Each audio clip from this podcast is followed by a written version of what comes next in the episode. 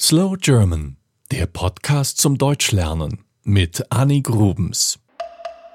Deutschland gehört zu den Ländern, die ein gut ausgebautes Schienennetz haben. Das bedeutet, dass hier viele Züge fahren und jeder größere Ort einen Bahnhof hat. 5600 Bahnhöfe gibt es in Deutschland. Man braucht also kein Auto, um sich in Deutschland fortzubewegen. Früher war die Deutsche Bundesbahn ein staatliches Unternehmen. Die Bahn gehörte also dem Staat. Auch die Menschen, die bei der Bahn arbeiteten, waren Beamte.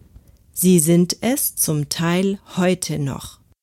Erst 2041, wenn auch die letzten Beamten 65 Jahre alt werden, gibt es keine Beamten mehr bei der Deutschen Bahn AG. AG steht für Aktiengesellschaft. Seit den 90er Jahren ist die Deutsche Bahn eine Aktiengesellschaft.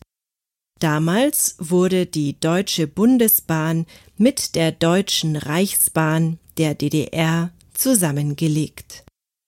Das bedeutet aber nicht, dass Bürger Aktien der Bahn kaufen können und damit Anteile an dem Unternehmen besitzen. Denn alleiniger Aktieninhaber ist der deutsche Staat. Heute gibt es in Deutschland pro Tag etwa 40.000 Zugfahrten. Man kann gemütlich mit der S-Bahn von umliegenden Gemeinden in die nächste Großstadt fahren.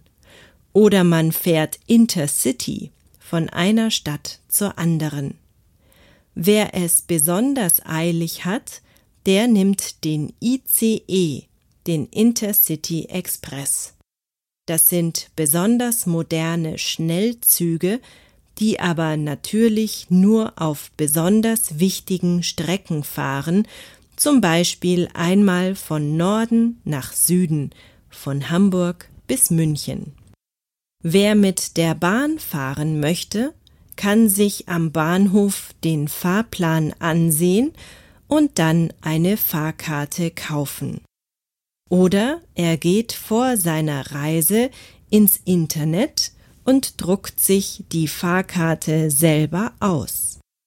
Dabei sollte man die Fahrtzeit nicht zu knapp kalkulieren, vor allem wenn man umsteigen muss, denn auch wenn alles gut durchgeplant ist, kann es zu Verspätungen kommen.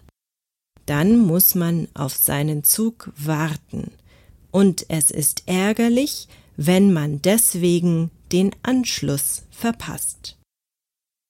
Um besonders komfortabel zu reisen, kann man in manchen Zügen Sitzplätze reservieren.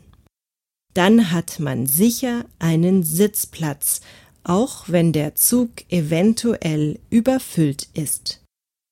Fernzüge haben in der Regel ein Restaurant an Bord, in dem man kleine Snacks essen kann oder etwas trinken. Es gibt die Möglichkeit, im sogenannten Großraum zu sitzen, das ist der Bereich, in dem viele Menschen wie im Bus beisammen sind. Manche sitzen zu zweit nebeneinander, manche haben ein Tischchen, um das vier Menschen sitzen können. Oder man reserviert ein Abteil, das sind kleine abgetrennte Räume, in denen sechs Personen Platz haben. Auch für Familien gibt es spezielle Abteile. Die kleineren Kinder können hier klettern und toben und dürfen laut sein, ohne die anderen Reisenden zu stören. Bis jetzt habe ich aber nur erzählt, wie es den Menschen geht, die in Deutschland Bahn fahren. Das Schienennetz wird natürlich auch für den Güterverkehr genutzt. also für den Transport von Dingen. 20 Prozent der Güter werden in Deutschland über das Bahnnetz bewegt. Das war Slow German, der Podcast zum Deutschlernen mit Annik Rubens. Mehr gibt es auf www.slowgerman.com.